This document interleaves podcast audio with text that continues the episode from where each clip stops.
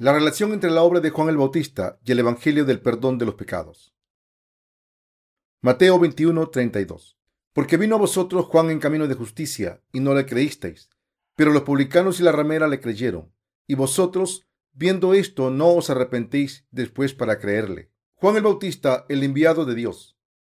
En Juan 1, del 6 al 7, se dice, de Juan el Bautista, hubo un hombre enviado de Dios, el cual se llamaba Juan este vino por testimonio para que diese testimonio de la luz, a fin de que todos creyesen por él. En este pasaje, el apóstol Juan da testimonio de la importancia del bautismo que Juan el Bautista dio a Jesús en relación con el Evangelio de Salvación.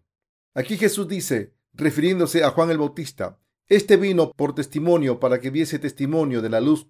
En este pasaje el Señor da testimonio de que Juan el Bautista le pasó todos los pecados del mundo mediante el bautismo Juan el Bautista dio testimonio de Jesús para que todos creyesen por él. Y el apóstol Pablo nos dice que a través del testimonio de Juan el Bautista, todo el mundo pudo creer en la verdad que dice que Jesús nos ha salvado a todos mediante el bautismo y la sangre derramada en la cruz.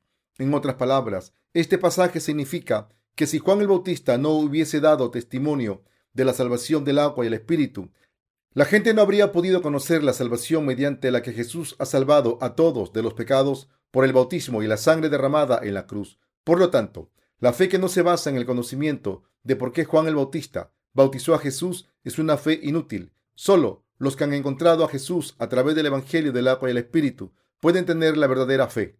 ¿Qué tipo de persona es Juan el Bautista?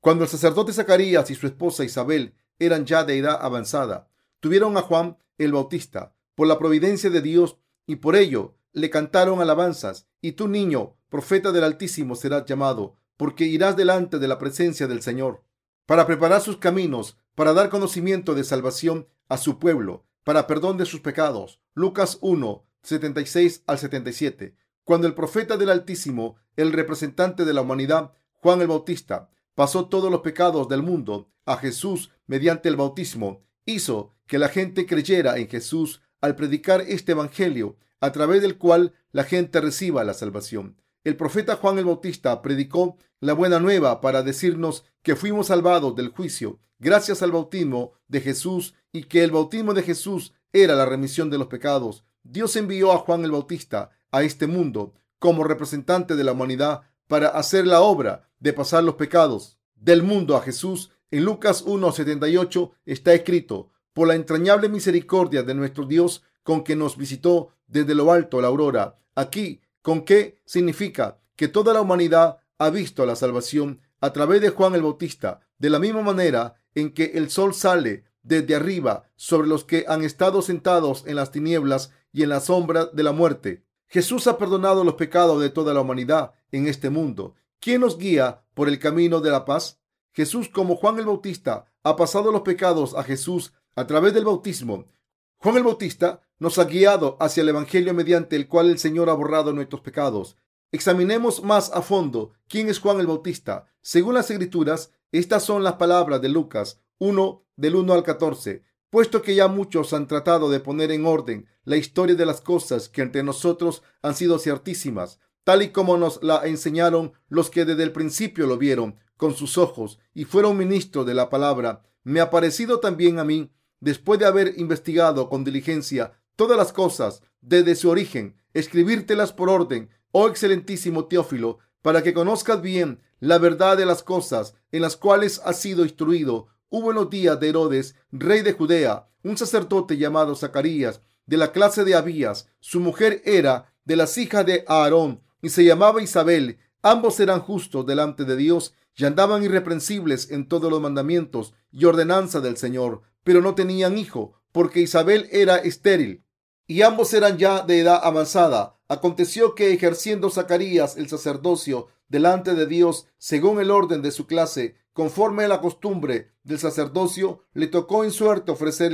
el incienso. Entrando en el santuario del Señor y toda la multitud del pueblo estaba fuera orando a la hora del incienso y se le apareció un ángel del Señor puesto en pie a la derecha del altar del incienso y se turbó Zacarías al verle y le sobrecogió temor. Pero el ángel le dijo, Zacarías, no temas, porque tu oración ha sido oída, y tu mujer Isabel te dará a luz un hijo, y llamará su nombre Juan, y tendrás gozo y alegría, y muchos se regocijarán de su nacimiento. Lucas, un ministro, compañero del apóstol Pablo, predicó el Evangelio a un gentil llamado Teófilo, un hombre con un alto cargo. Sin embargo, como este hombre no conocía las escrituras, Lucas tuvo que explicarle la Biblia con todo detalle y por eso Lucas empezó a escribir el Evangelio desde la aparición de Juan el Bautista. Para poder explicar el Evangelio era necesario que Lucas recordara la genealogía de Juan el Bautista y los detalles de su nacimiento. A través de estas palabras intentaremos investigar en profundidad el nacimiento de Juan el Bautista y su ministerio. Si leemos el pasaje anterior, veremos que uno dice, hubo en los días de Herodes, rey de Judea, un sacerdote llamado Zacarías, de la clase de Abías. Su mujer era de las hijas de Aarón y se llamaba Isabel. Lucas 1.5. Está claro que la madre de Juan el Bautista era descendiente de Aarón, pero el linaje de su padre, Zacarías, no está tan claro. Debemos averiguar en cuál de las naciones de Israel nació. El padre de Juan el Bautista era Zacarías y Lucas escribe que era un sacerdote de la clase de Abías. ¿Quién era entonces Abías, antecesor del sacerdote Zacarías? Si leemos el primer libro de Crónicas 24:10, hay un pasaje que dice, la séptima a Cos, la octava a Abías. Dios guió al pueblo de Israel mediante Moisés y Dios nombró a Aarón, hermano mayor de Moisés, sumo sacerdote. Dios hizo que los descendientes de Aarón llevaran a cabo los sacrificios del tabernáculo, pero Nadab y Abiú los dos hijos de Aarón murieron cuando ofrecieron un fuego extraño ante Dios durante un sacrificio. Número 2661. Tras la muerte de los dos hijos, los otros dos hijos de Aarón, Eleazar e Itamar, llevaron a cabo el sacerdocio, pero estos dos tuvieron muchos hijos, así que durante la época de David se hizo necesario reorganizar la institución del sacerdocio para entrar en el tabernáculo y servir a Dios y por eso se dividió el sacerdocio en 24 grupos, cuyos líderes eran los descendientes de Eleazar e Itamar. Entonces, como está escrito, y David con Sadoc de los hijos de Eleazar, Ahimelech de los hijos de Itamar, los repartió por sus turnos en el ministerio, y de los hijos de Eleazar habían más varones principales que de los hijos de Itamar. Lo repartieron así, de los hijos de Eleazar dieciséis cabezas de casas paternas y de los hijos de Itamar por sus casas paternas ocho. Lo repartieron pues por suerte los unos con los otros, porque de los hijos de Eleazar y de los hijos de Itamar hubo príncipes del santuario y príncipes de la casa de Dios. Primera de Crónica 24 del 3 al 5. David instauró la división en el sacerdocio para servicio dentro del tabernáculo. Dentro de esta división está la octava a Abías, como dice Primera de Crónica 24:10 y el pasaje Lucas 1:5, un sacerdote llamado Zacarías de la clase de Abías. Lucas demuestra que este Zacarías era un sacerdote de la clase de Abías, descendiente del sumo sacerdote, y que Isabel era una de las hijas de Aarón. Entonces Juan el Bautista es claramente descendiente del sumo sacerdote Aarón. Lucas 1:5, porque su padre Zacarías era sacerdote de la clase de Abías, como Isabel también era descendiente de Aarón. Juan el Bautista, que nació de los dos, también era descendiente del sumo sacerdote Aarón. Lucas tuvo que explicar esta parte para Teófilo, para que Teófilo entendiese que Juan el Bautista había pasado los pecados del mundo a Jesús como representante de la humanidad. Ahora, busquemos en las escrituras el pasaje que dice que los descendientes de la casa de Aarón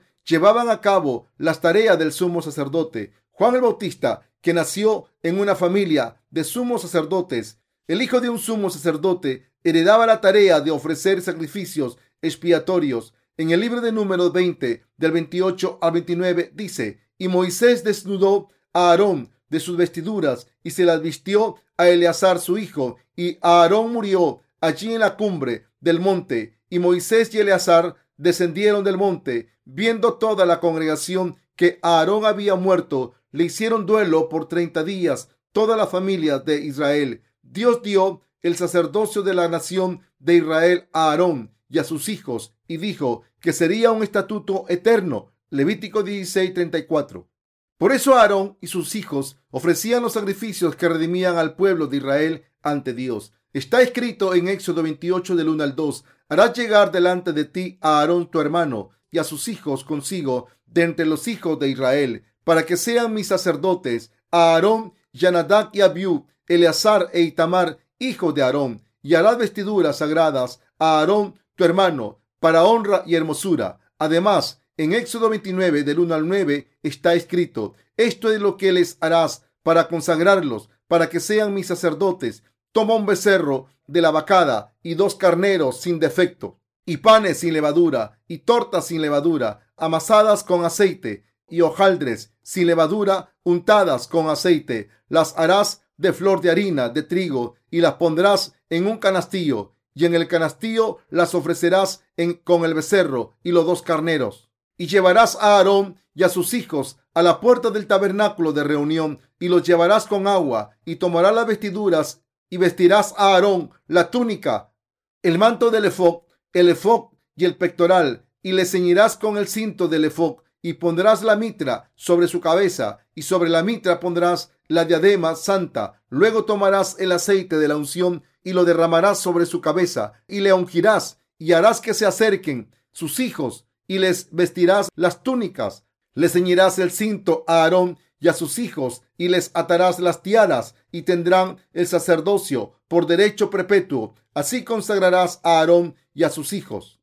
Así que, en nombre de toda la nación de Israel, Dios hizo que la casa de Aarón, el hermano mayor de Moisés, llevara a cabo las tareas de sumo sacerdote y que ofreciera el sacrificio el día de la expiación. Nadie podía oponerse a esta tarea. El sacerdocio era un mandamiento de Dios para la casa de Aarón y no cualquier persona podía llevarlo a cabo. Solo los sumos sacerdotes de la casa de Aarón podían entrar en el lugar santísimo del tabernáculo una vez al año y llevar a cabo las tareas del sumo sacerdote. Solo ellos podían redimir los pecados de todo un año del pueblo de Israel. Por eso Dios le dijo a Moisés, harás llegar delante de ti a Aarón, tu hermano, y a sus hijos consigo, de entre los hijos de Israel, para que sean mis sacerdotes a Aarón, Yanadab y Abiú, Eleazar e Itamar, hijos de Aarón, y hará vestiduras sagradas a Aarón, tu hermano, para honra y hermosura. Éxodo 28 del 1 al 2.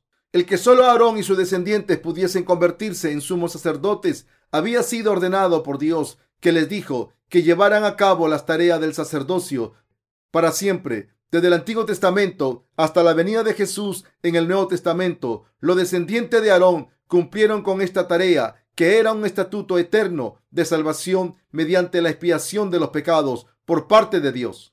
Por eso Lucas describió a Juan el Bautista como el último sumo sacerdote del Antiguo Testamento al mencionar el hecho de que Zacarías era un hombre de la casa del sumo sacerdote, Aarón con Juan el Bautista como representante de la humanidad y su tarea de pasar los pecados del mundo a Jesús. Se acabó la época del Antiguo Testamento y empezó la era de Jesús, la era de la gracia. Dios habló de la historia de la humanidad y la dividió en épocas o etapas.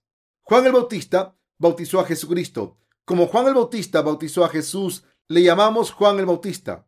¿Qué significa el bautismo en la Biblia? Bautismo es batisma en griego y significa ser sumergido. Bautizar, baptizo, en griego significa sumergir, limpiar mediante inmersión, lavar o limpiar con agua, lavarse o bañarse. También significa pasar o transferir. Al ser bautizado por Juan el Bautista, todos los pecados del mundo fueron pasados a Jesús y él se convirtió en el Salvador para todos los fieles al tomar los pecados del mundo, morir en nuestro lugar por la pena del pecado y resucitar de entre los muertos el Señor fue bautizado y a través de ese bautismo tomó nuestros pecados y murió en la cruz por ellos, porque el precio del pecado es la muerte. Como el rito del bautismo se realiza a través de la inmersión y la imposición de manos, también se llama rito de la inmersión. Ambos términos tienen el mismo significado. La palabra bautizar también significa limpiar. El bautismo de Jesús en el río Jordán era el bautismo de la remisión de los pecados por el que ha borrado todos los pecados del mundo al tomarlos sobre su cuerpo.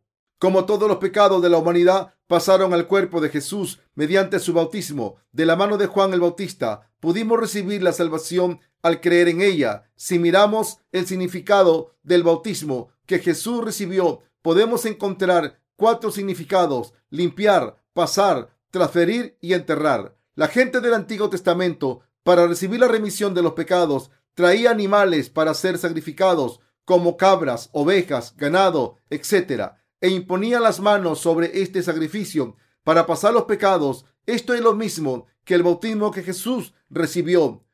En griego, en el Antiguo Testamento, la gente imponía las manos sobre una cabra para pasar los pecados de la nación de Israel a ese animal, y como ese animal había recibido los pecados del mundo, tenía que pagar la pena de los pecados mediante su muerte.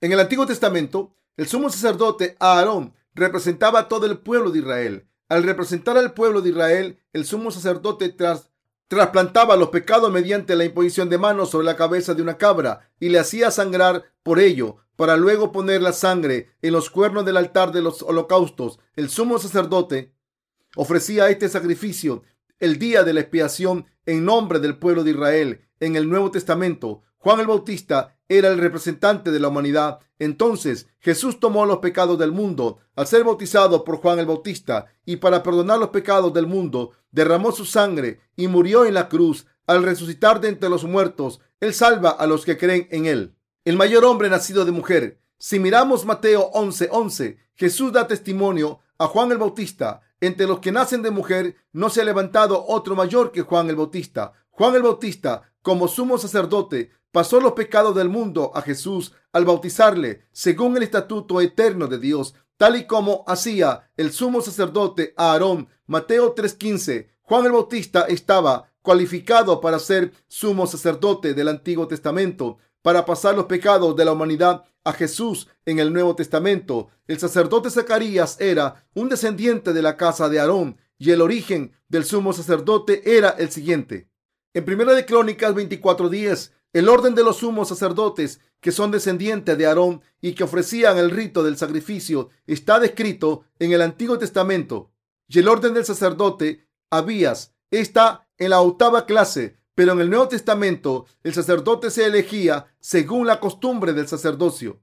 Como podemos ver en el Evangelio de Lucas 1.9, de la misma forma que en el Antiguo Testamento, la persona que era elegida aquí desempeñaba las funciones de sumo sacerdote. Esta tradición pasaba de generación en generación, desde los días del Antiguo Testamento hasta Zacarías, el padre de Juan el Bautista. Zacarías era un sumo sacerdote que nació en la clase de Abías, descendiente de Aarón, del mismo modo en que un león solo puede concebir un cachorro de león. Dios hizo que los sumos sacerdotes solo pudieran salir de la casa de Aarón, el sumo sacerdote, y por eso Juan el Bautista, de la casa del sumo sacerdote, desempeñó la función de intermediario, de sacerdote que cumpliría la profecía sobre la salvación de Dios, tal y como se prometió en el Antiguo Testamento, y pasó los pecados del mundo a Jesús, y por eso es el mayor hombre nacido de mujer. Los pasajes en Mateo 11, del 11 al 13, dan testimonio de esto. Por eso Jesús apuntando a Juan el Bautista, dio testimonio de que él era el Elías por venir como estaba profetizado en el Antiguo Testamento, Malaquías 4:5. El testimonio de los apóstoles sobre el bautismo que Jesús, que tomó los pecados del mundo. El bautismo de Jesús era el perdón de los pecados que él tomó, la prueba del bautismo que Jesús recibió de nuestras repetidas veces en las epístolas de Pablo y Pedro y en las epístolas de Juan. Primero miremos el pasaje de las escrituras que habla del bautismo de Jesús en las epístolas de Pablo, leamos el pasaje de Romanos 6 del 2 al 7. En ninguna manera, porque los que hemos muerto al pecado, ¿cómo viviremos aún en él? ¿O no sabéis que todos los que hemos sido bautizados en Cristo Jesús hemos sido bautizados en su muerte? Porque somos sepultados juntamente con él para muerte por el bautismo, a fin de que como Cristo resucitó de los muertos por la gloria del Padre, así también nosotros andemos en vida nueva porque si fuimos plantados juntamente con Él en la semejanza de su muerte, así también lo seremos en la de su resurrección, sabiendo esto, que nuestro viejo hombre fue crucificado juntamente con Él, para que el cuerpo del pecado sea destruido, a fin de que no sirvamos más al pecado, porque el que ha muerto ha sido justificado del pecado. La fe del apóstol Pablo en que hemos sido bautizados y unidos con Jesús es la fe que cree en el Evangelio del bautismo de Jesús que tomó los pecados del mundo y los hizo desaparecer. El Evangelio del perdón de los pecados mencionado en la Biblia es el Evangelio del agua y el Espíritu, mediante el cual Jesús recibió el bautismo y fue crucificado. En la Biblia, el Evangelio del perdón de los pecados del que dieron testimonio los apóstoles nos dice que Jesús ha quitado todos los pecados del mundo. ¿Cómo cree el apóstol Pablo en el bautismo de Jesús y cómo lo explica? En 1 de Pedro 3:21 dice, el bautismo que corresponde a esto ahora nos salva, no quitando las inmundicias de la carne, sino como la aspiración de una buena conciencia hacia Dios por la resurrección de Jesucristo. El apóstol Pedro. ¿Cómo cree el apóstol Pedro en el bautismo de Jesús y cómo lo explica? En 1 de Pedro 3:21 dice, el bautismo que corresponde a esto ahora nos salva, no quitando las inmundicias de la carne, sino como la aspiración de una buena conciencia hacia Dios por la resurrección de Jesucristo. El apóstol Pedro nos dice que el bautismo que Jesús recibió de Juan el Bautista corresponde a la salvación que borró nuestros pecados. Asimismo, el apóstol Juan dijo, ¿quién es el que vence al mundo? Sino el que cree que Jesús es el Hijo de Dios. Este es Jesucristo, que vino mediante agua y sangre, no mediante agua solamente, sino mediante agua y sangre. Y el Espíritu es el que da testimonio, porque el Espíritu es la verdad, porque tres son los que dan testimonio en el cielo, el Padre, el Verbo y el Espíritu Santo, y estos tres son uno, y tres son los que dan testimonio en la tierra, el Espíritu, el agua y la sangre, y estos tres concuerdan. Primero de Juan 5, del 5 al 8, el apóstol Juan está diciendo, que recibimos la salvación de Dios que ha perdonado nuestros pecados si tenemos fe en el Salvador que ha venido por el agua y la sangre. ¿Cómo debemos creer en Jesucristo? Los apóstoles dijeron que el bautismo, el agua que Jesús recibió corresponde a la salvación que redime a los pecadores y que los nacidos de nuevo pueden vencer al mundo al creer en el Evangelio del perdón de los pecados que se ha perfeccionado mediante el bautismo y la sangre de Jesús. Así que podemos ver que hay una gran diferencia entre la fe de los apóstoles y la fe de los teólogos de hoy en día, que solo creen en la sangre derramada en la cruz. Los teólogos de hoy en día solo creen en la sangre de Jesús. Pero la Biblia dice que los pecadores pueden ser salvados si creen en el bautismo de Jesús y en la sangre derramada en la cruz. Por lo tanto, debemos conocer el Evangelio mediante el cual Jesús ha borrado nuestros pecados por su bautismo y sangre. Tanto el bautismo de Jesús y su sangre derramada en la cruz son componentes esenciales para completar el Evangelio perfecto. Este es el Evangelio que ha borrado todos los pecados del mundo. En el Antiguo Testamento y en el Nuevo Testamento se dice que el Evangelio del perdón de los pecados es el Evangelio del bautismo y la sangre, que éste borra todos los pecados del mundo.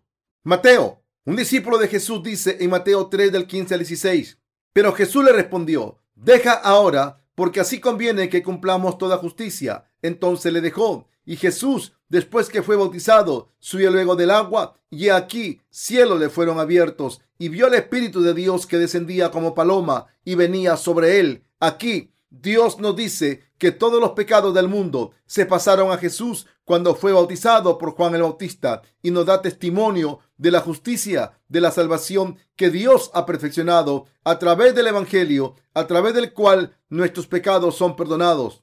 Al ser bautizado, Jesús tomó los pecados del mundo y dio testimonio de su salvación durante tres años. Después de este tiempo murió en la cruz, derramando su sangre y resucitó al tercer día. Así ha completado nuestra salvación para los que creemos en esta verdad. Y ahora está sentado a la derecha del trono al lado de Dios Padre. Los discípulos de Jesús dijeron, así también Cristo fue ofrecido una sola vez para llevar los pecados de muchos y aparecerá por segunda vez sin relación con el pecado para salvar a los que le esperan. Hebreos 9:28. Este pasaje significa que el Señor aparecerá por segunda vez a los que le esperen sin pecado, es decir, a los que han recibido la salvación a través del perdón de los pecados por fe en el bautismo de Jesús y su sangre derramada en la cruz. Y hubo una voz de los cielos que decía, este es mi hijo amado, en quien tengo complacencia. Mateo 3:17. Este pasaje se refiere al hecho de que el pasaje que se le pasaron todos los pecados del mundo mediante el bautismo y el que perdonó nuestros pecados es Jesucristo. Algunos teólogos no conocen la verdad mediante la cual Jesús ha perdonado los pecados de la humanidad a través de su bautismo y su sangre. Esta gente está espiritualmente ciega. No puede recibir las aguas desde encima del firmamento, es decir, la palabra de Dios. Por eso la gente cree vagamente que Jesús ha tomado los pecados de alguna manera, pero esta idea se debe a que no conocen el bautismo de Jesús que constituye el Evangelio del perdón de los pecados. Pero del mismo modo en que la nación de Israel fue librada de sus pecados en el Antiguo Testamento, por medio del sumo sacerdote que pasaba los pecados al animal del sacrificio mediante la imposición de manos y después lo desangraba. Jesús tiene que salvar a la humanidad de esta manera, según su promesa. Jesús era el cordero del sacrificio en el Nuevo Testamento. Él necesitaba a Juan el Bautista, el representante de toda la humanidad, que pasaba los pecados del mundo a Jesús. Por eso Dios Padre envió a Juan el Bautista al mundo seis meses antes de enviar a Jesús Juan el Bautista era un siervo de Dios que había sido profetizado en el libro de Malaquías del Antiguo Testamento. Era el mensajero de Dios profetizado en Malaquías 3 del 1 al 3. Asimismo, si miramos Mateo 11 del 10 al 11 del Nuevo Testamento, vemos que el Señor tenía que ser bautizado para recibir los pecados de la humanidad como Salvador y que tenía que hacerlo desaparecer. Así que Jesús necesitaba a un siervo de Dios que le bautizase. Por eso Juan el Bautista pasó los pecados del mundo a Jesús a través del bautismo para obedecer a Jesús cuando dijo, permíteme hacer ahora, porque conviene así que cumplamos toda justicia. Mateo 3:15. El cordero del sacrificio en tiempo del Antiguo Testamento moría una vez que había recibido los pecados de una sola persona o de toda la nación. Pero Jesucristo, el Hijo de Dios, vino al mundo e inauguró la era del Nuevo Testamento tomó los pecados del mundo sin dejar ni uno para hacerlo desaparecer. Entonces tuvo que morir crucificado para pagar el precio del pecado, para que Jesús pudiera librar a la humanidad de los pecados del mundo. Tenía que hacerlos desaparecer mediante el bautismo de Juan el Bautista y su resurrección. Al tercer día, Dios ha salvado de los pecados a los que creen en el Evangelio del bautismo de Jesús y su sangre. Juan el Bautista era un mensajero de Dios Mateo 11, del 11 al 14, da testimonio de Juan el Bautista. Leamos el libro de Mateo 11, del 7 al 14. Mientras ellos se iban, comenzó Jesús a decir a Juan a la gente, ¿qué saliste a ver al desierto? ¿Una caña sacudida por el viento? ¿O qué saliste a ver a un hombre cubierto de vestiduras delicadas? He aquí, los que llevan vestiduras delicadas en las casas de los reyes están. ¿Pero qué saliste a ver a un profeta? Sí os digo, y más que profeta, porque este es de quien está escrito, he aquí, yo envío mi mensajero delante de tu faz, el cual preparará tu camino delante de ti. De cierto os digo, entre los que nacen de mujer no se ha levantado otro mayor que Juan el Bautista, pero el más pequeño en el reino de los cielos mayor es que él. Desde los días de Juan el Bautista hasta ahora, el reino de los cielos sufre violencia y los violentos lo arrebatan, porque todos los profetas y la ley profetizaron hasta Juan y si queréis recibirlo, él es aquel Elías que había de venir. La gente iba al desierto para ver a Juan el Bautista, que gritaba en el desierto y llamaba a la gente que se arrepintiera. Cuando Jesús vio que la gente iba a Juan el Bautista, dijo, ¿O qué saliste a ver? ¿A un hombre cubierto de vestiduras delicadas? He aquí, los que llevan vestiduras delicadas en las casas de los reyes están. Era el profeta Juan el Bautista quien estaba en el desierto. Estas palabras de Jesús hablan de la verdad de que Dios hizo que Juan el Bautista fuese el representante de la humanidad y que bautizase a Jesús. Jesús dio testimonio personal de Juan el Bautista. ¿Por qué saliste al desierto? ¿Por qué fuiste a un hombre vestido con piel de camello, a un salvaje? ¿Qué saliste a ver? ¿A un hombre con vestiduras delicadas? Un hombre así es un rey, pero este es incluso mayor que los reyes. También dijo que era el mayor nacido de mujer. ¿Por qué saliste? ¿Para ver a un profeta? Sí, él es más que un profeta.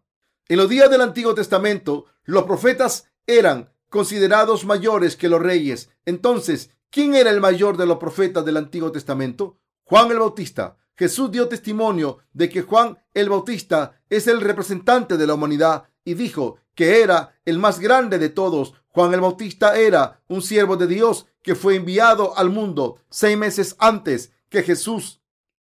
Fue enviado para pasar los pecados del mundo a Jesús mediante el bautismo. Así que el Señor dijo, sí, os digo, y más que profeta, porque este es de a quien está escrito, he aquí, yo envío mi mensajero delante de tu faz, el cual preparará tu camino delante de ti. La Biblia da testimonio de Juan el Bautista de esta forma. Juan el Bautista, de quien Jesús dio testimonio, ahora da testimonio de Jesús. He aquí el Cordero de Dios que quita el pecado del mundo. San Juan 1.29. Juan el Bautista que dio testimonio de Jesús diciendo, Jesús ha quitado los pecados del mundo y es el Hijo de Dios, es el mayor de todos los profetas. Se puede decir que Juan el Bautista era un sumo sacerdote porque sus padres eran descendientes de Aarón. Sabemos que en el Antiguo Testamento Dios escogió a Aarón para ser el sumo sacerdote de Israel durante 40 años y confió esta tarea del sacerdocio a sus descendientes. Por eso creemos que Juan el Bautista es el representante de la humanidad porque pasó los pecados del mundo a Jesús. El Señor Jesús siguió diciendo, desde los días de Juan el Bautista hasta ahora, el reino de los cielos sufre violencia y lo violento lo arrebatan. Mateo 11, verso 12. Este pasaje demuestra que Jesús se ha convertido en el Salvador de todas las personas al recibir los pecados del mundo a través de Juan el Bautista. Jesús ha dado testimonio personal del hecho de que Juan el Bautista le transfirió los pecados del mundo. Las palabras en Mateo 11:12 dan testimonio de que los pecados del mundo, todos los pecados de la humanidad han sido pasados a Jesús mediante el bautismo. Los que creen en el Evangelio del cielo, es decir, en el Evangelio del bautismo que recibió y su sangre, creen que Jesús murió en la cruz mientras cargaba con nuestros pecados que había tomado mediante su bautismo.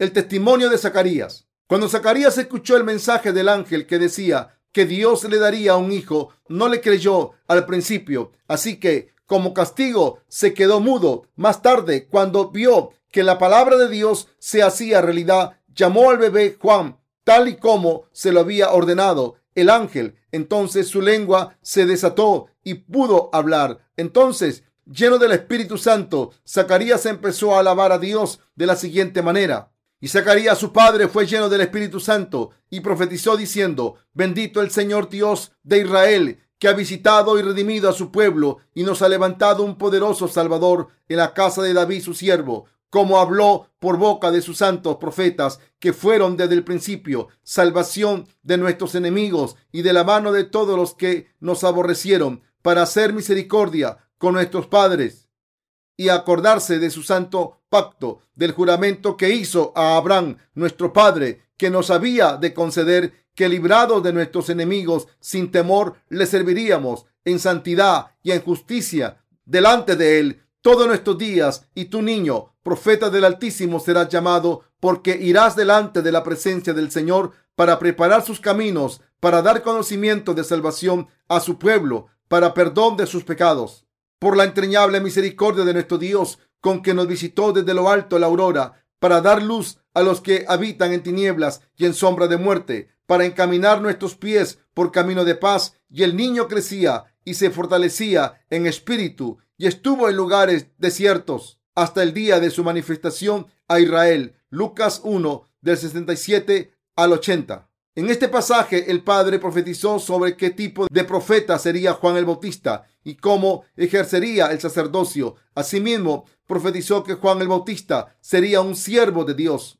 Y tu niño profeta del Altísimo será llamado, porque irá delante de la presencia del Señor para preparar sus caminos, para dar conocimiento de salvación a su pueblo, para perdón de sus pecados. Lucas 1, 76 al 77. Este pasaje profetiza acerca del Evangelio. A través del Evangelio del agua y el Espíritu, Juan el Bautista se convierte en testigo de la verdad para los que creen en Jesús. Juan el Bautista nos dijo que hemos recibido la remisión de los pecados al creer que el bautismo y la sangre de Jesús son la remisión de los pecados para perdonar nuestros pecados. Jesús los tomó todos a través del bautismo de Juan el Bautista. Además, Juan dio testimonio del hecho de que había pasado todos los pecados del mundo al bautizar a Jesús. En otras palabras, a través de este testimonio, Juan el Bautista nos hizo conocer la salvación a través de la remisión de nuestros pecados. Todo el mundo recibe la salvación de los pecados si cree en el bautismo y la sangre de Jesús. Asimismo, a través del testimonio de Juan el Bautista, todo el mundo se dio cuenta de que Jesús era el Salvador que ha perdonado todos nuestros pecados. Si la gente no hubiese conocido el Evangelio de remisión de los pecados que Juan el Bautista llevó a cabo junto a Jesús, ¿cómo podría haber estado seguros de que Jesús es el Salvador? Si una persona no conoce la verdad del Evangelio de la remisión de los pecados, no hay ni salvación ni vida eterna para esa persona. Si creyésemos en Jesús sin conocer el ministerio de Juan el Bautista, nuestra fe sería imperfecta y viviríamos una vida cristiana imperfecta. Haríamos cosas como creer en doctrinas teológicas. Sin embargo, si creemos en Juan el Bautista y en la verdad del bautismo de Jesús para la salvación que ha perdonado nuestros pecados, seremos salvados de todos los pecados por la fe en la verdad. En el libro del Génesis se recogen historias desde los días en los que no había pecado. Adán y Eva, el primer ser humano, hasta los días de Abraham, descendiente de Seth y Zen, y después de que Adán y Eva pecaron, y hasta los días de los descendientes de Jacob. En el libro de Éxodo se habla de la ley. Tras cruzar el Mar Rojo, los israelitas recibieron los mandamientos en el desierto del pecado a través de Moisés y vivieron según esa ley. Y durante los días de la ley, Dios dio al pueblo de Israel el sistema de sacrificios del tabernáculo. Dios hizo que ofrecieran sacrificios en los que el sumo sacerdote pasaba los pecados del pueblo mediante la imposición de manos sobre la cabeza de un animal y a través de la muerte del sacrificio se perdonaban los pecados. Pero esta época de la ley terminó cuando llegó la era de la gracia, es decir, cuando Jesús fue bautizado. La salvación prometida en el Antiguo Testamento para el perdón de los pecados se acabó cuando Juan el Bautista bautizó a Jesús. A través del bautismo de Jesús y el derramamiento de su sangre, los pecados de la humanidad fueron perdonados y la salvación se completó a la perfección. El sacerdote Zacarías escuchó a Dios decir que le daría un hijo. Isabel, la mujer de Zacarías, era ya mayor Parecía imposible que una mujer de edad avanzada pudiese concebir un hijo según el razonamiento humano, pero la mujer de Zacarías concibió un hijo tal y como Dios prometió. Seis meses más tarde, la Virgen María también concibió un hijo. Un ángel se le apareció a María y dijo, llena eres de gracia. Y María cayó al suelo y dijo, he aquí la esclava del Señor, hágase en mí según tu voluntad. Lucas 1, 38. Y así Tomando la gracia de Dios, María fue bendecida y dio a luz a Jesucristo. Sin embargo, este suceso, el que una virgen quedara encinta, solo puede ser una bendición. En realidad, era un hecho que estaba catalogado como adulterio. Según la ley judaica de aquel entonces, en aquella época, tener un hijo sin estar casada era una gran vergüenza. Y hoy en día sigue siendo en muchas culturas. Podía ocurrir que nunca nadie se quisiera casar con esa mujer, pero la gracia de Dios hizo que María disfrutara de la gloria y el honor sin tener que pasar por las agonías de la carne. Después de confesar su fe, María quedó encinta. Lo cierto es que la concepción de Jesús fue obra del Espíritu Santo y tuvo lugar una vez el ángel entregó el mensaje de Dios a María. Entonces Jesús, nuestro Señor, nació de la Virgen María. Ella no era descendiente de Aarón, sino de Judá. José, el prometido de María, también era descendiente de Judá. Así que Jesucristo nació en una familia de reyes. Como Jesucristo es el rey, tuvo que nacer en una familia de reyes. De la misma manera como Juan el Bautista vino como el último sumo sacerdote, tuvo que nacer en la casa de los sumos sacerdotes, de los descendientes de Aarón. Dios envió a Jesús y antes de Jesús envió a Juan el Bautista, el mayor profeta y siervo de Dios. Al hacer eso, se cumplieron las profecías del Antiguo Testamento y pudimos creer en Dios correctamente. Como el sumo sacerdote es un estatuto eterno de Dios, los pecados del mundo fueron pasados a Jesús mediante el bautismo a través de un descendiente de Aarón. Fue Juan el Bautista, como sumo sacerdote, quien llevó a cabo esta tarea. Aarón fue el primer sumo sacerdote de Israel y era el hermano mayor de Moisés. Su bisabuelo era Leví, hijo de Jacob. Su abuelo era Coac, su padre era Anran, su madre Jocabec y su hermana mayor era Miriam. Éxodo 6 del 16 al 20. Aarón llamó a sus hijos Nadab y Abiú, Eleazar e Itamar. Éxodo 6, 23 y Números 3, 2. Desde el tiempo en que Moisés recibió el llamado de Dios para sacar al pueblo de Israel de Egipto, en el libro de Éxodo, Aarón le ayudó, ya que Moisés tenía problemas para hablar. Éxodo 4 del 10 y 7, verso 10. Asimismo, cuando la ceremonia de la alianza entre Dios y el pueblo de Israel tuvo lugar en el monte Sinaí, Moisés, Aarón, sus dos hijos y los setenta y dos ancianos de Israel vieron a Dios y comieron y bebieron allí. Esto demuestra que representaban de manera oficial al pueblo de Israel. Éxodo 24, del 1 al 11. Entonces, desde el momento en que Dios ordenó que se construyera el tabernáculo para el pueblo de Israel, Aarón y sus cuatro hijos recibieron la unción de Dios y fueron nombrados sacerdotes después de ser consagrados. Éxodo 8, 41 al 40, 13, 16. Aarón, como primer sumo sacerdote de Israel, desempeñó esta tarea durante 40 años y por esta razón la tribu de Rubén cuestionó la autoridad de Aarón para ser sumo sacerdote. Pero según el mandamiento de Dios, en el callado de Aarón salieron flores de almendro para representar la tribu de Leví de entre los doce tribus que había, y así se demostró que el sacerdocio era para la casa de Aarón. Número 17 del 1 al 10. Cuando Aarón murió a los 123 años de edad, la vestimenta de Aarón pasaron a su hijo Eleazar, que se convirtió en su sustituto, número 20, del 23 al 29. El autor del libro de Hebreos dio testimonio del hecho de que Aarón era el sumo sacerdote de la tierra y de que Jesús era el sumo sacerdote del cielo. Hebreos 7, del 11 al 28. Está claro que Juan el Bautista era el sumo sacerdote que bautizó a Jesús para perdonar los pecados del mundo. Jesús da testimonio del hecho de que Juan el Bautista es el representante de toda la humanidad como está escrito en Mateo 11 del 10 al 11, porque este es de quien está escrito, he aquí, yo envío mi mensajero delante de tu faz, el cual preparará tu camino delante de ti. De cierto, os digo, entre los que nacen de mujer no se ha levantado otro mayor que Juan el Bautista, pero el más pequeño en el reino de los cielos mayor es que él. Juan el Bautista llevó a cabo las tareas del sacerdocio para pasar los pecados de la humanidad a Jesús que era el Cordero de Dios.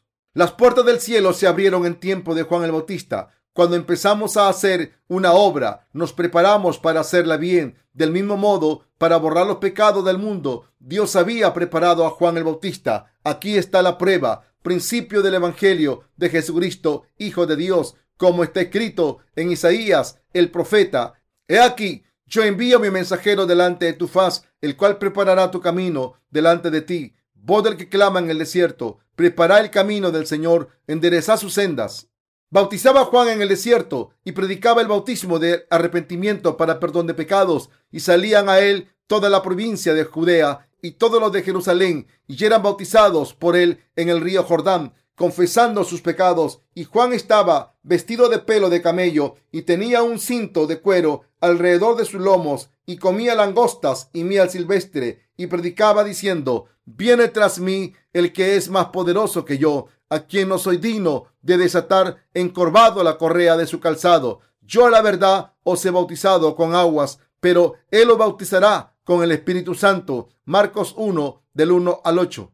Vamos a mirar en profundidad a Juan el Bautista, que preparó el Evangelio del cielo. Si leemos el libro de Malaquías en el Antiguo Testamento, podemos ver que en tiempos de este profeta los sacerdotes estaban corruptos, por esa razón no había ni un solo sacerdote que fuera bueno a los ojos de Dios entre los israelitas. Antes de la venida de Jesús, los sacerdotes eran tan corruptos que desobedecieron los estatutos de Dios, el sistema de sacrificios y los mandamientos. Y por esta razón Dios necesitaba un sacerdote, un mensajero en este mundo. Así que envió a, su mensajero, que era Juan el Bautista, el que preparó el Evangelio del cielo Juan el Bautista fue enviado al mundo seis meses antes que Jesús, como Dios siempre utilizaba a un sacerdote representativo para pasar los pecados del pueblo al animal del sacrificio, envió a Juan el Bautista y le hizo representante de la humanidad. Pero como Juan el Bautista no podía mezclarse con los sacerdotes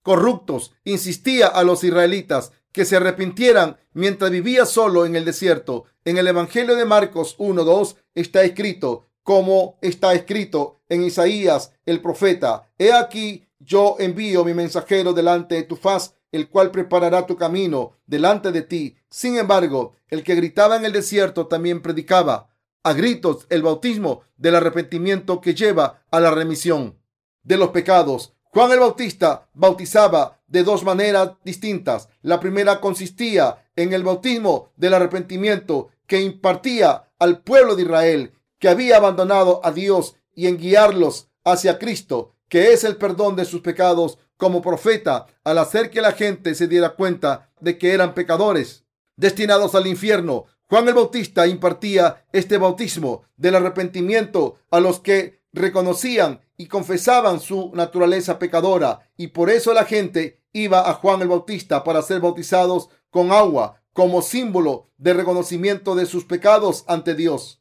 El segundo tipo de bautismo era el que Juan el Bautista dio a Jesús y este era el bautismo que pasó los pecados del mundo al cuerpo de Jesús. Juan el Bautista dio testimonio a los que habían recibido el bautismo del arrepentimiento ante Dios y les dijo que creyesen en Jesús que había cargado con los pecados del mundo mediante su bautismo. Cuando Jesús iba a ser bautizado por Juan, le dijo, permíteme hacer ahora, pues conviene así que cumplamos toda justicia. Mateo 3:15 como está escrito en este pasaje, las palabras de la profecía de Dios que dicen que Jesús tomaría los pecados del mundo se hicieron realidad. Todo el que cree en Jesús debe creer tanto en el bautismo como en la sangre de Jesús y en el Evangelio del perdón de los pecados.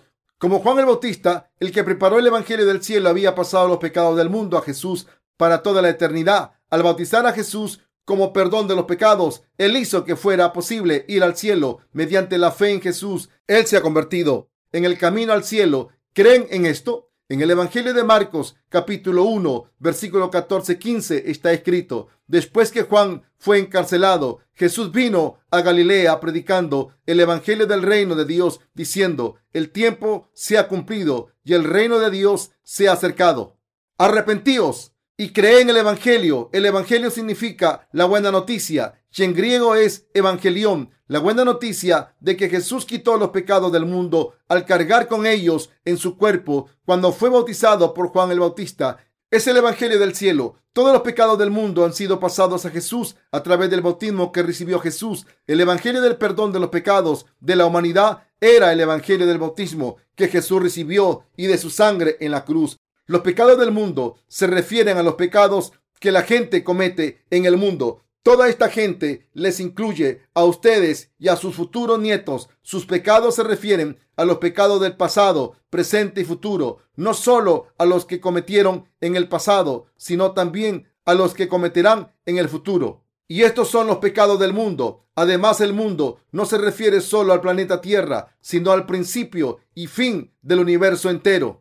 Juan el Bautista vino a predicar la verdad del perdón de los pecados. Juan el Bautista vino con la verdad de la justicia o la verdad de la salvación por la que Dios ha perdonado nuestros pecados, tal y como está escrito, porque vino a vosotros Juan en camino de justicia y no le creísteis, pero los publicanos y las rameras le creyeron y vosotros viendo esto no os arrepentís después para creerle. Mateo 21, 32. Juan el Bautista vino a predicar la verdad de la justicia. Juan el Bautista era un profeta enviado al mundo por Dios para que llevara a la gente a la justicia al pasar los pecados del mundo. A Jesús todos recibimos la remisión de los pecados si creemos en esta verdad, al dar testimonio del Evangelio, del perdón de los pecados, mediante el cual ha pasado todos los pecados del mundo al Señor. Mucha gente ha recibido la salvación del pecado al creer y tener fe en la, en la verdad de la salvación gracias al testimonio de Juan.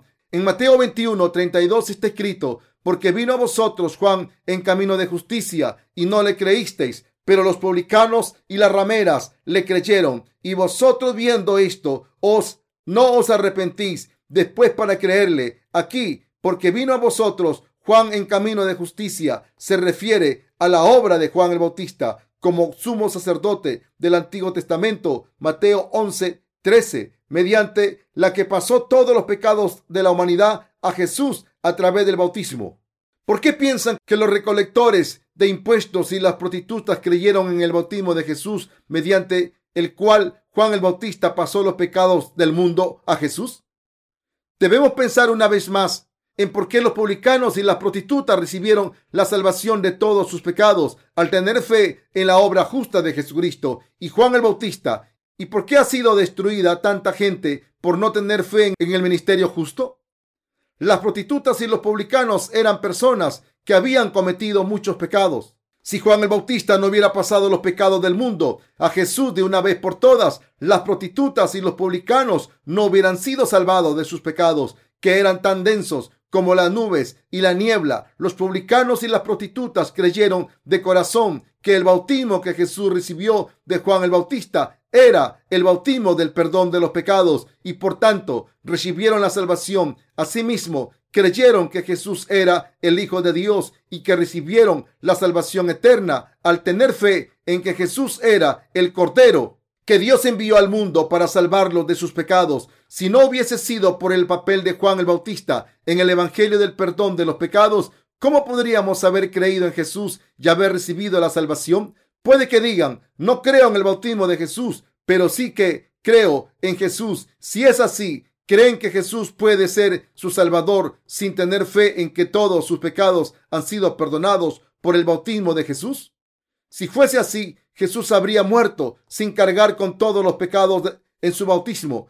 ¿Creen que pueden nacer de nuevo al creer en Jesús? Queridos hermanos, piensen en esto una vez más. Para poder librarnos del pecado y el castigo de Dios, Él envió a Juan el Bautista y planeó que Jesús tomara todos los pecados del mundo a través de Juan el Bautista. Si Dios decidió pasar todos los pecados del mundo a Jesús mediante su bautismo, no podemos recibir la salvación de Dios si nos resistimos a su decisión, si nos oponemos al Evangelio del bautismo y la sangre de Jesús. No podremos ser redimidos si nos oponemos al plan de Dios. Estaremos destinados al infierno. Espero que piensen en lo que consiste la verdadera fe según la palabra de la verdad. Es correcto recibir la salvación al creer en Jesús según el plan establecido por Dios.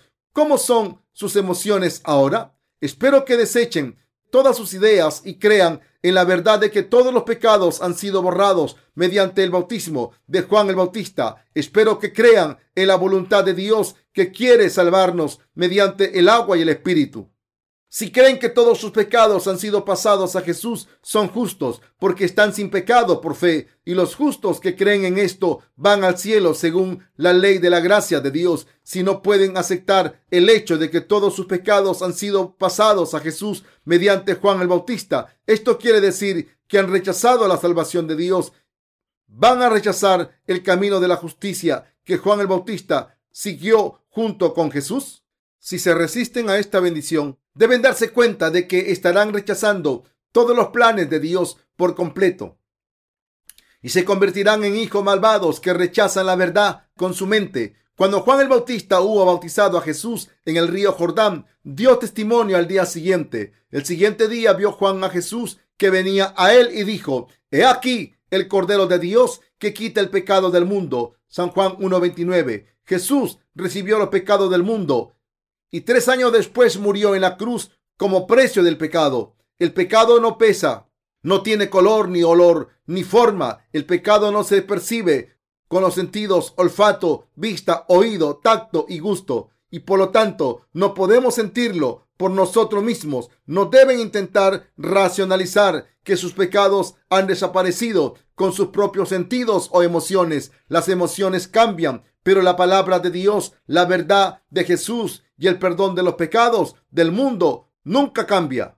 Estoy seguro de que ahora creen en la palabra de verdad en la que Juan el Bautista dio testimonio de lo siguiente. He aquí el Cordero de Dios que quita el pecado del mundo. Juan 1.29. Tres años más tarde Jesús dijo, yo soy el camino, la verdad y la vida. Juan 14.6. Y dio testimonio de que el perdón de los pecados estaba en el bautismo y la sangre de Jesús nos dijo a los que creemos que vivamos como discípulos y difundamos el Evangelio del bautismo y la sangre de Jesús. Queridos hermanos, el profeta Isaías dijo, hablad al corazón de Jerusalén, decidle a voces que su tiempo es ya cumplido, que su pecado es perdonado, que doble ha recibido de la mano de Jehová por todos sus pecados. Isaías 42.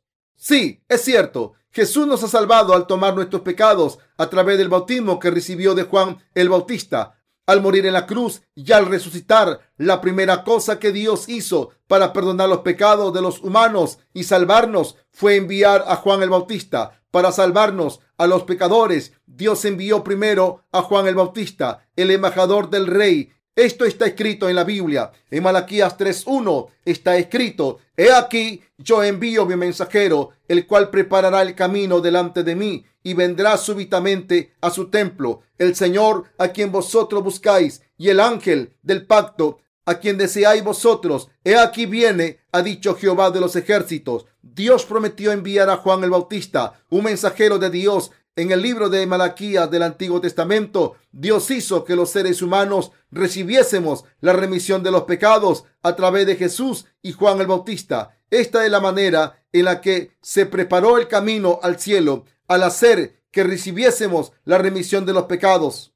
Y este es el camino hacia la salvación y no hay ningún otro camino hacia la salvación. El Señor dijo, yo soy el camino, la verdad y la vida. Juan 14, 6. El que Jesús borrara todos nuestros pecados a través del bautismo y la cruz es el camino y la verdad que nos permite recibir la salvación. Y al creer podemos recibir vida nueva. Ustedes también han pasado sus pecados a Jesús mediante el bautismo que recibió de la mano de Juan el Bautista.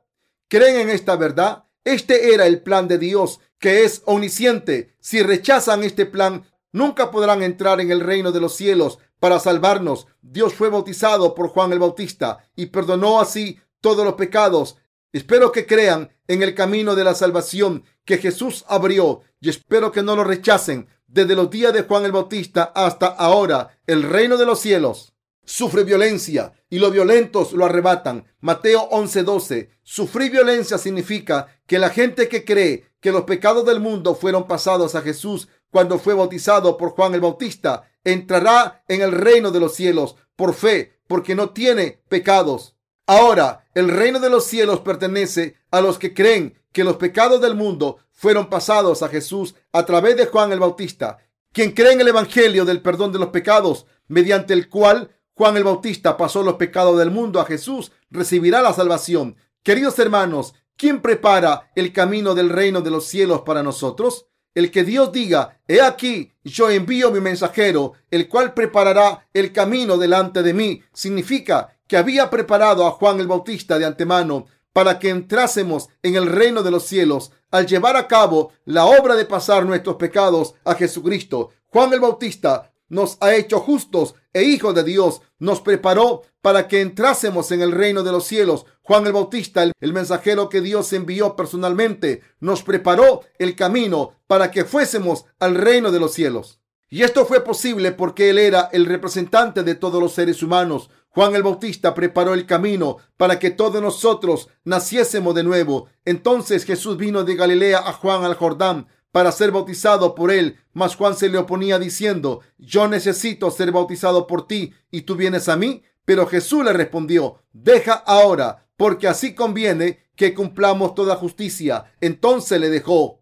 Y Jesús, después que fue bautizado, subió luego del agua. Y he aquí cielos le fueron abiertos, y vio al Espíritu de Dios que descendía como paloma y venía sobre él. Y hubo una voz de los cielos que decía, este es mi Hijo amado en quien tengo complacencia. Mateo 3 del 13 al 17. Juan el Bautista llevó a cabo la obra justa. El ministerio de Juan el Bautista, mediante el que pasó todos los pecados del mundo a Jesús, era una obra justa. Este es el Evangelio de la remisión de los pecados y la justicia de Dios, así como el camino a la salvación del que Juan dio testimonio para poder recibir la salvación, debemos creer de corazón en el bautismo de Jesús, su sangre derramada en la cruz y su resurrección, que son el Evangelio de la remisión de los pecados. Además, Jesús perfeccionó la justicia de Dios con su bautismo. Jesús completó la salvación de la humanidad al tomar los pecados del mundo mediante el bautismo de Juan el Bautista y al morir en la cruz después de haber cargado con todos los pecados. En el libro de Hebreos se dice que Jesús es el sumo sacerdote del cielo, de la orden de Melquisedec. Pero Jesús no tiene genealogía y no es descendiente de Aarón. Jesucristo no es un descendiente de Adán, sino que es el Hijo de Dios. Y como Él es nuestro Creador Y el que se hace llamar yo soy el que soy, él no tiene genealogía, pero dejó la gloria del cielo y vino al mundo para salvar a su pueblo, cuando los seres que él había creado para bendecirlos necesitaban vivir después de haber caído en el pecado. Él vino al mundo encarnado en un hombre y fue bautizado por Juan el Bautista en el río Jordán para salvar a la humanidad de todos los pecados. Leamos Mateo 3:15 juntos. Pero Jesús le respondió, le respondió, deja ahora, porque así conviene que cumplamos toda justicia. Entonces le dejó. Jesús le ordenó a Juan el Bautista, representante de la humanidad, que le dejara hacerlo. Juan el Bautista obedeció y le contestó, si te dejare hacerlo, entonces Jesús puso la cabeza y Juan le bautizó. Sí, te dejaré hacerlo. Entonces Jesús puso la cabeza y Juan le bautizó, del mismo modo en que el sumo sacerdote realizaba la imposición de manos sobre la cabeza de un chivo expiatorio para transferir los pecados cometidos por los israelitas durante un año, como podemos ver en el Antiguo Testamento. Juan el Bautista pasó los pecados del mundo a Jesús mediante el bautismo. La salvación de los pecados se cumplió mediante el principio de representación. Cuando un país firma un tratado con otro país, este tratado empieza a estar en vigor cuando los jefes de Estado de ambos países firman el tratado representando a toda la gente de sus respectivas naciones. De este mismo modo, nuestra salvación se cumplió mediante este principio de representación. Juan el Bautista representaba a toda la humanidad y pasó los pecados de todo el mundo a Jesús y Jesús recibió el bautismo de Juan el Bautista. La palabra bautismo tiene un significado espiritual, limpiar, enterrar, pasar y transferir. En el Antiguo Testamento, cuando un pecador pasaba los pecados del mundo a un cordero mediante la imposición de manos, estos pecados se pasaban al animal y debía ser sacrificado para pagar el precio de los mismos. Hay un pasaje en Levíticos que dice, y pondrá Aarón sus dos manos sobre la cabeza del macho cabrio vivo y confesará sobre él todas las iniquidades de los hijos de Israel. Tomará sus rebeliones y todos sus pecados, poniéndolos así sobre la cabeza del macho cabrio y lo enviará al desierto por mano de un hombre destinado para esto. Levítico 16, 21. Como dice este pasaje, cada año en el día de la expiación Aarón llevaba a cabo el ritual de la imposición de manos sobre la cabeza del cordero expiatorio, de acuerdo con el principio de la representación y en nombre de todo el pueblo. Y cuando Aarón imponía las manos sobre el animal, todos los pecados del pueblo de Israel pasaban al cordero a través de las manos del sumo sacerdote. Levítico 16, 20 al 22. Entonces, ¿tenía pecados el pueblo de Israel en ese momento? No, según el mismo principio, Jesús fue bautizado por Juan el Bautista, un representante de la humanidad, y así cumplió la voluntad de Dios de perdonar todos los pecados del mundo. En el Antiguo Testamento, el animal del sacrificio recibía los pecados de la gente mediante la imposición de ambas manos. Levítico 16, 21. El bautismo que Jesús recibió en el río Jordán, Mateo 3, del 13 al 17 equivale al sacrificio del perdón de los pecados. Las palabras permíteme hacer ahora, porque así conviene que cumplamos toda justicia. Mateo 3, verso 15, significan, yo cumpliré toda justicia en este mundo al cargar con los pecados sobre mí, sobre mi espalda, mediante tu bautismo, y porque así decir al bautizarme, tú a mí, las palabras, porque así viene del griego que significa exactamente de esta manera, lo más adecuado de ninguna otra manera. Por tanto, porque así conviene que cumplamos toda justicia, significa conviene que tome los pecados de la humanidad de todas las personas mediante el método más adecuado, que es el bautismo que recibiré de tu mano, y así lo haré. Dicho de otra manera, el Señor está diciendo, todo el mundo va al infierno si tiene pecado. Todo el mundo sufre por culpa del pecado. El diablo los utiliza a causa del pecado. No pueden recibir las bendiciones. Así que para poder bendecir a todos los seres humanos y para que puedan entrar en el cielo, debes bautizarme. Eres descendiente de Aarón y como representante de la humanidad, debes bautizarme en nombre de todas las personas de este mundo. Yo recibiré este bautismo y así se cumplirá toda justicia. Cuando Jesús le dijo a Juan el Bautista que le bautizase, Juan el Bautista aceptó y entonces puso las manos sobre la cabeza de Jesús y le pasó los pecados en ese momento. Todos los pecados pasaron a, Jesucristo por completo. ¿Pecó Jesús en algún momento? No. Jesucristo fue concebido por el Espíritu Santo y por tanto nació sin pecado. El Señor no cometió ningún pecado en este mundo. Nosotros, los seres humanos, nacemos con pecado, pero Jesús nació sin pecado. Mientras Jesús vivió en este mundo, no cometió ningún pecado ni error. Pero ¿por qué creen que Jesús murió clavado en una cruz?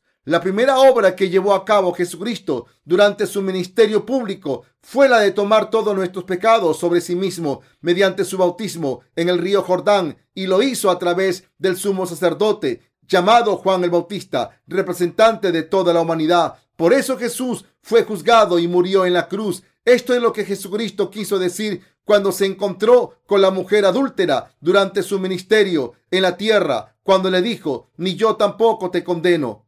Ni siquiera yo puedo juzgarte. Yo debo ser juzgado. Debo morir por los pecados en la cruz en tu lugar. Jesús fue al Getsemaní y oró.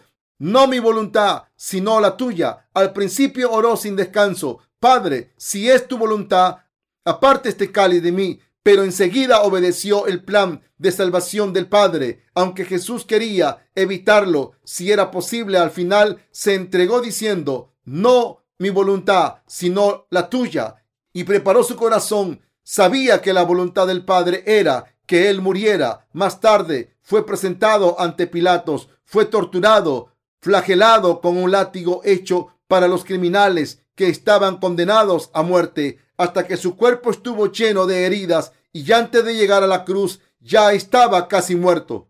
Pilatos le preguntó, ¿eres el Cristo? ¿Eres el Salvador? ¿El Hijo de Dios? Y Jesús contestó, si soy ese de quien hablas, es cierto. Cuando Pilatos dijo, si dice las palabras correctas, te dejaré ir, tengo autoridad para ello. Jesús respondió, ninguna autoridad tendrás contra mí si no te fuere dado de arriba. Por tanto, al que a ti me ha entregado, mayor pecado tiene. San Juan 19:11. Y cayó como un cordero ante el esquilador. ¿Por qué creen que Jesús hizo eso?